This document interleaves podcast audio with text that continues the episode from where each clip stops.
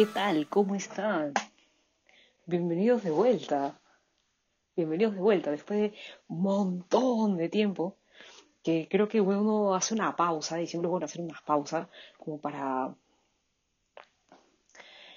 para pensarlo mejor, para meditar qué se, qué se puede hacer, cómo, cómo, cómo se puede hacer para, para llegar mejor a ustedes, qué, qué se puede plantear, qué se puede hablar, no lo sé, mil cosas. Uno para, para, uno hace un, uno, es como un gut stop, ¿no? Uno, uno para, no solamente para encontrarse con Dios, pero también para saber cómo llegar a ustedes, ¿no? Entonces, bienvenidos de vuelta. Este es un, solamente un post introductorio a una nueva etapa, porque si con el tiempo se van a dar cuenta, si es que ya no se han dado cuenta, que le he cambiado el nombre al podcast y se llama Desde la azotea. Van a decir, ¿y, por qué? ¿Y por qué? ¿Y por qué has cambiado de nombre? Ya me había acostumbrado al otro. ¿Y por qué le has puesto Desde la azotea? Es que me suena tan, tan raro. ¿eh? Puede sonarte raro, pero para que no te suene tan raro, te voy a explicar por qué es Desde la azotea. Y tiene que ver con el Evangelio de Mateo.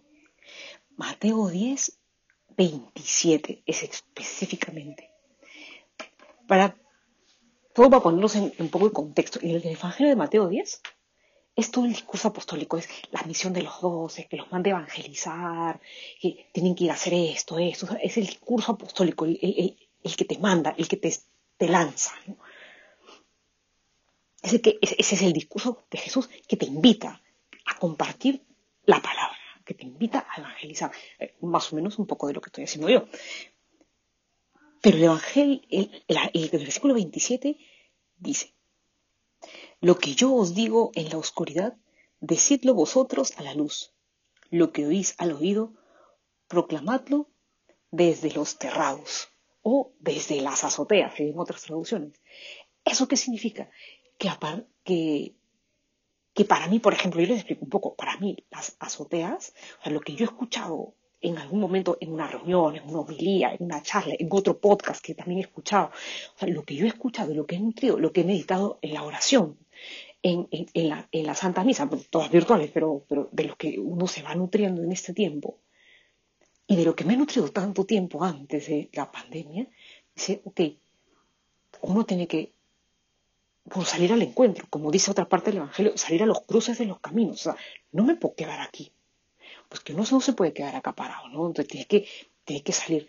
Y lo que has escuchado de cerca, pues tienes que gritarlo para que llegue a la gente, tienes que ponerlo desde las azoteas, tienes que ponerlo desde arriba. ¿Para qué? Para que le llegue a todo el mundo, literal a todo el mundo. Probablemente este podcast no llegue a tantísima gente, puede que no, puede que sí. Pero a todo el que le llegue hay que ponerse bien alto para que el mensaje llegue hasta ti, que llegue a todos. Por eso le he puesto en esta nueva etapa que se llama desde las azoteas, para que también llegue a ti y para que vean que no tiene que no se riñe con el otro.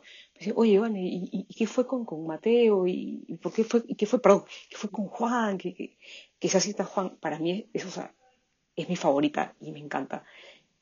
Y yo tengo muchas cosas con esa cita de Juan, tengo muchos, muchas materias para, para porque no solo es mensaje para que no para que el fruto y para que el fruto dure porque aquí te suscite como un espacio de encuentro algo que te haga reflexionar creyendo no no lo sé pero algo que tal vez desde o hasta otro lado del charco probablemente dos veces una,